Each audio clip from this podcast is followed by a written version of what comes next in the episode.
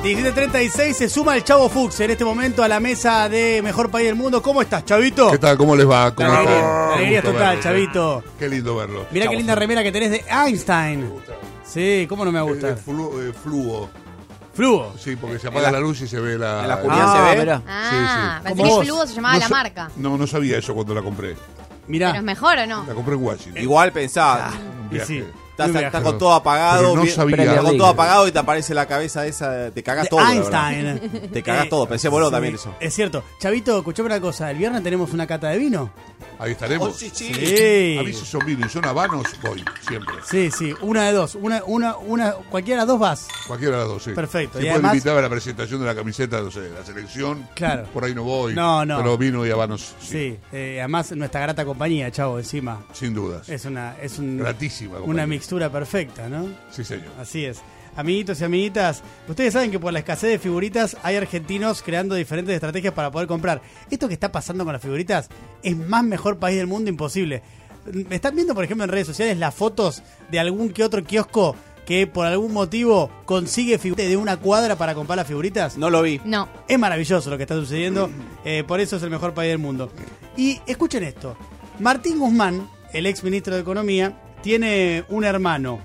Eh, es uno de los que llevó más lejos la búsqueda justamente de diferentes estrategias para poder comprar Sí, las sí. figuritas. Re termo. Un emprendedor. Es espectacular esto. Muy termo. ¿Y? Es Ramiro ¿A dónde Guzmán, llegó? el hermano, eh, y Agustín Bruno es eh, su socio. Juntos, Ramiro y Agustín, crearon una aplicación para conseguir figuritas. Díganme si no es mejor para No, el no, no, Perdón, ¿y ¿Cómo, no, cómo no. funciona la aplicación? Bueno, ahí va. Hablamos con Agustín que nos contó sobre la aplicación, así que Agustín, adelante. A ver.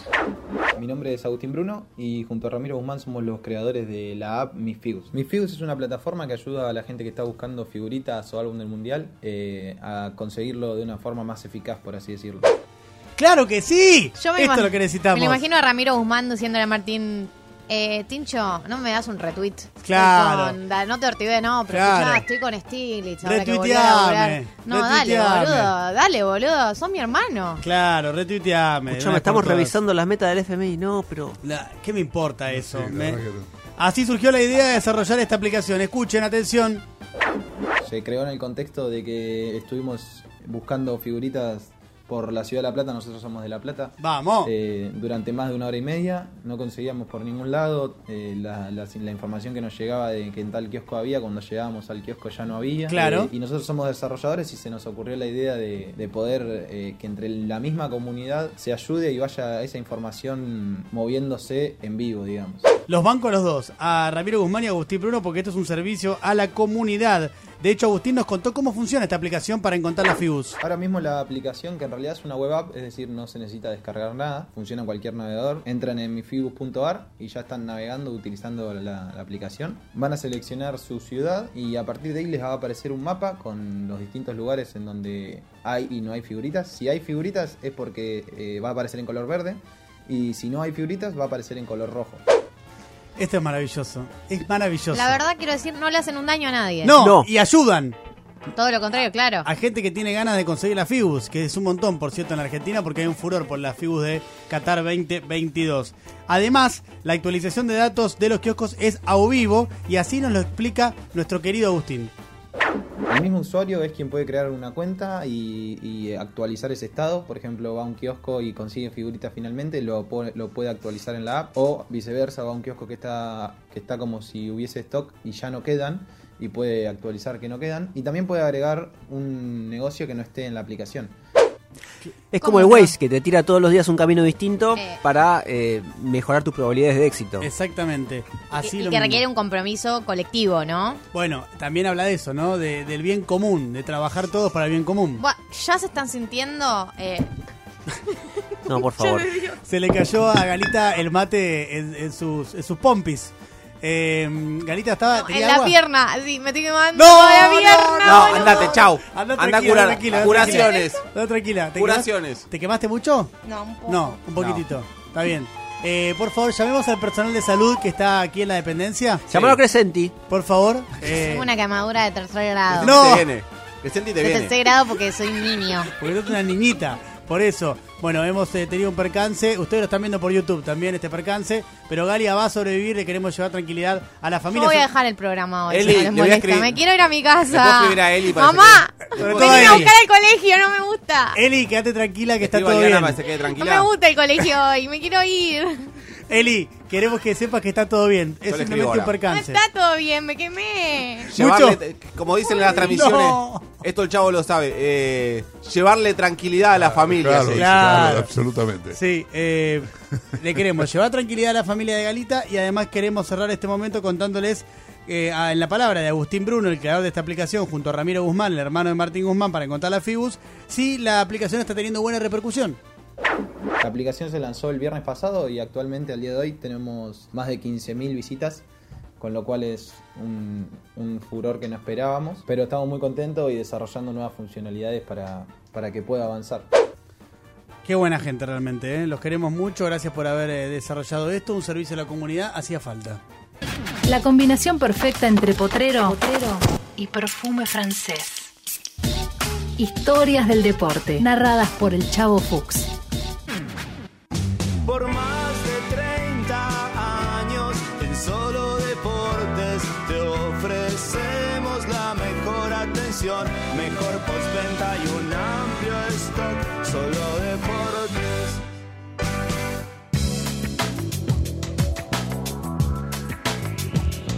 Chavito querido, contanos, ¿qué historia nos trajiste en el día de hoy? Bueno, eh, es una historia triste, pero histórica. No tan triste, digamos, tiene que ver con algo que pasó en estos días. Eh, la violencia en el fútbol volvió, lo que se llama violencia en el fútbol, eh, que parece no tener solución, no tener fin. Usted debe saber seguramente un episodio Sí. y una víctima en, en Tucumán. Eh, también incidentes de la barra de Chicago con, con la policía federal.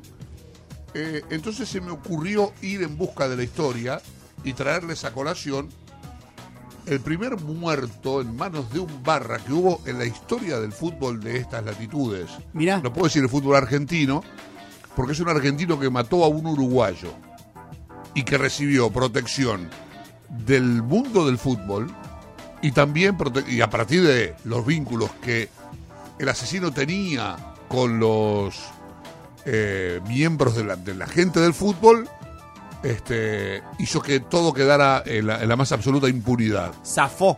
Zafó. Y estamos hablando de 1924.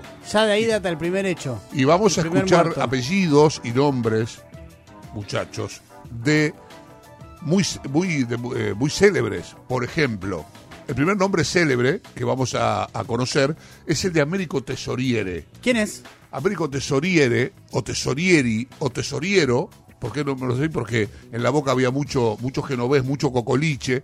Entonces, si bien el apellido original era Tesoriero, fue conocido o como Tesorieri o como Tesoriere. Su nieto, el autor de una película, de un documental sobre la Puerta 12, usa el apellido Tesoriere. Así que vamos a, quedarnos con Américo Tesoriere. Fue el primer, el primer gran arquero argentino. Era el arquero de la selección, era el líder del equipo. No había mails, o sea, no convocaba a los jugadores por mails. Tesoriere se encargaba de juntar a los jugadores para ir a jugar los partidos. En este caso, el campeonato sudamericano de 1924 en Montevideo, lo que hoy se conoce como Copa América. El 2 de noviembre del 24, Argentina y Uruguay empataron en el Parque Central, la cancha de Nacional, que aún hoy existe, obviamente absolutamente reformada, empataron 0 a 0. Como era por puntos, no era una final, era el último partido del campeonato, el empate favoreció a Uruguay y salió campeón. Américo Tesoriere fue una de las figuras del partido, la figura, y fue llevado en andas hasta por los propios uruguayos. Uruguay era campeón olímpico. Ya habíamos tenido lío. Uruguay vino a jugar un partido a Buenos Aires el día del gol olímpico de Cesario Onsari, a quien también en un rato vamos a nombrar. Cesario Onsari fue el primero que hizo un gol olímpico. Se lo llamó así porque fue hecho contra los campeones olímpicos, que fue un gol directamente de córner. A la salida de ese partido, a los futbolistas uruguayos y a los jugadores uruguayos se los corrió hasta el puerto, hasta que tomaron el, el barco y se fueron. Eh, terminó el partido. O sea, se escapaba el buquebús. Le hicieron un favor. Claro, Claro. en aquel momento se llamaba vapor de la carrera. Eh, terminó el partido, los jugadores estaban eh, alojados en el Hotel Colón, un, enor- un divino edificio que hoy ocupa, mi querido profe, el Banco Interamericano de Desarrollo de Montevideo, el BID, está en la esquina de, ya te voy a decir, de, Colón y Bartolomé Mitre, perdón, de Rincón y Bartolomé Mitre, ahí estaban los jugadores, un edificio divino, un hotel que en ese momento era de lujo. Entonces los jugadores se iban al día siguiente, estaban pasando la noche, había unos argentinos gritando, este, alentándolos desde, desde el balcón. Entonces vi- vino un uruguayo borracho. Entonces les empezó a gritar, este, se empezó a cargar por haber salido segundos, porque festejan un segundo puesto. Los argentinos toman agua salada, dijo, según cuentan las crónicas de la época. Y salieron los jugadores a los balcones y le empezaron a tirar cosas a los jugadores al hincha uruguayo. Enfrente había una confitería llamaba La Llave. Era un barrio bien, de gente adinerada, pero salieron del, del bar y se pusieron del lado del borracho. Entonces empezaron a pelear argentinos y uruguayos. Y, empezaron a tirar cosas contra el hotel. Y había un chico llamado Pedro Denby, de 22 años, uruguayo, que cayó inmediatamente después de escucharse un estruendo, que era una, un, un tiro, una pistola. Eh, el que escribió un libro sobre este tema fue Gustavo Gravia, el tiburón. Y el tiburón nos va a contar alguna cosa sobre, vinculada con esto. A ver, adelante, Gustavo.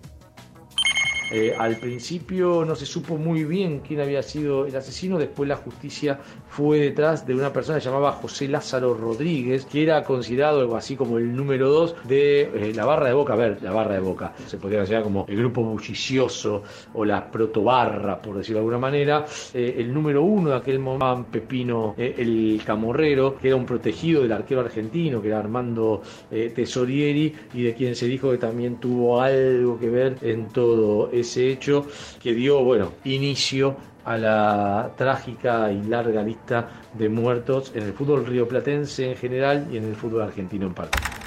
En una, una batadora se tiraban con botella, con piedra, con lo que encontraban a la mano. Y el estruendo, el ruido del disparo, los dispersó. Cuando se dispersan todos, el cuerpo de Pedro Denby yacía eh, en, el, empedrado, chico de 22 años. Tardó en llegar la sanidad, llegó la sanidad, lo pusieron, se lo llevaron, pero murió por el camino. Eh,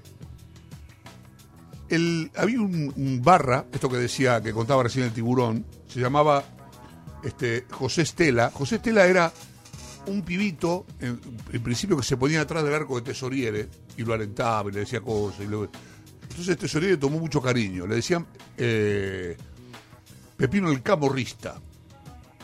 Que era como un hincha. Era un hincha. Ah. Era un barra. Un barra. Un barra, como me dijo bien acá el doctor Marini. el doctor Marini, era un proto barra.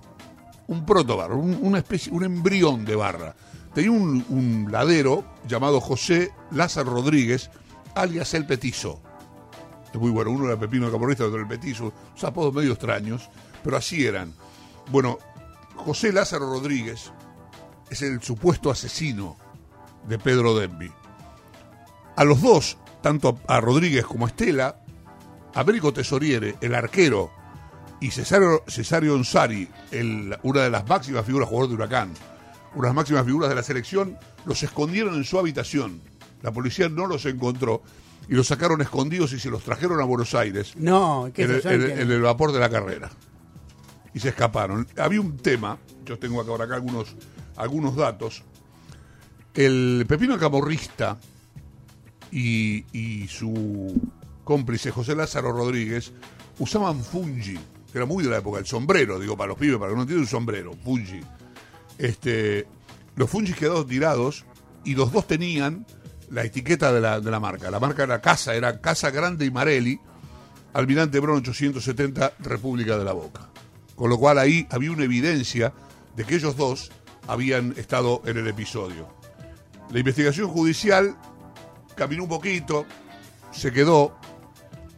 Eh, hubo una recurrencia al jefe de policía de Montevideo, un tal Gómez Folle. Eh, encontró, leyó el diario Crítica, no, no había ni los elementos que hay hoy, ni mucho menos. Leyó en el diario Crítica, vio una foto en sociales en donde había habido un festejo en un restaurante llamado El Trapo, que era de tesoriere del arquero de Boca, y donde había identificado a José Lázaro Rodríguez, el principal sospechoso del crimen.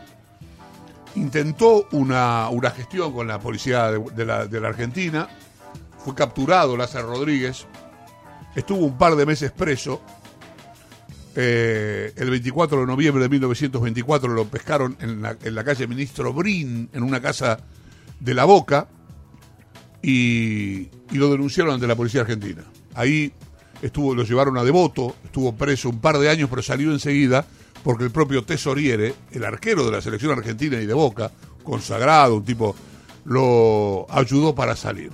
Con lo cual, el crimen de Pedro Dembi, Y además acá- los vínculos de ya de los jugadores con los barras. con los barras, sí, digamos, insisto, no era una barra organizada como No, la de hoy, no. ni- es más, la barra de hoy ni siquiera es como la de los 80. Con un violento, si querés, con unos violentos. Exactamente. Cubrieron un asesino. Claro. digamos. En definitiva, lo que hicieron fue cubrir un crimen. Claro. Bueno, esto pasó en 1924 en la...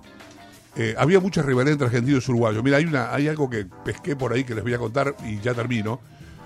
Eh, en 1928 se jugaron los Juegos Olímpicos de Ámsterdam y la final de fútbol por la medalla dorada la jugaron Argentina y Uruguay. Ganó Uruguay 2 a 1 el 13 de junio. En París estaba Gardel, Carlos Gardel. Entonces dice, muchachos, dejen de pelearse. Los junta, los reúne a todos y alrededor de la mesa sienta un uruguayo, un argentino, un uruguayo, un argentino. Sientan a comer, a los 10 minutos había quilombo, discusiones, peleas. La verdad que no, no se llevaban bien. Entonces, Gardel, para cortar un poco ese clima, lo llama a Raimundo Orsi, que era el win izquierdo de la selección argentina, que además era músico, y lo invita a tocar el violín. Este, iba a cantar Gardel, había una orquesta, y Orsi iba a tocar el violín. Empieza a tocar el violín, la, la música no los calmó, se pararon, empezaron a pelearse, y el Mumo Orsi, con un violín, le pegó en la cabeza, se lo rompió en la cabeza a un futbolista uruguayo llamado Andrade, eh, uno de los campeones del mundo de 1930. El violín era un Stradivarius. Un violín, era, era Un violín de verdad. Un violín de verdad, un violín Claro. caro. Qué bueno que te partan cual, la este, cabeza con eso. Le, pegó- le- le partió la cabeza un violín. Estamos hablando de, de gente muy famosa en la época, ¿no? Bueno, de Gardel ni hablar, pero digo, este, de los futbolistas. Orsi fue campeón en, Italia, campeón del mundo en Italia en 1934. Andrade fue campeón del mundo en 1930. Los futbolistas uruguayos y argentinos eran la elite del fútbol mundial. Bueno, se agarraron a trompada de nuevo cuatro años más tarde de aquel, de aquel episodio de Denby y todo terminó con un Stradivarius partido en la cabeza de Andrade. Así que bueno, primer episodio impune de violencia, primer muerto del fútbol sudamericano, eh, primer complicidad, primera complicidad del mundo del fútbol con un barra eh, impune, como ha pasado muchas veces en el fútbol de la Argentina, sobre todo. Chavito, gracias por esta historia. De nada. Un abrazo. Hasta luego.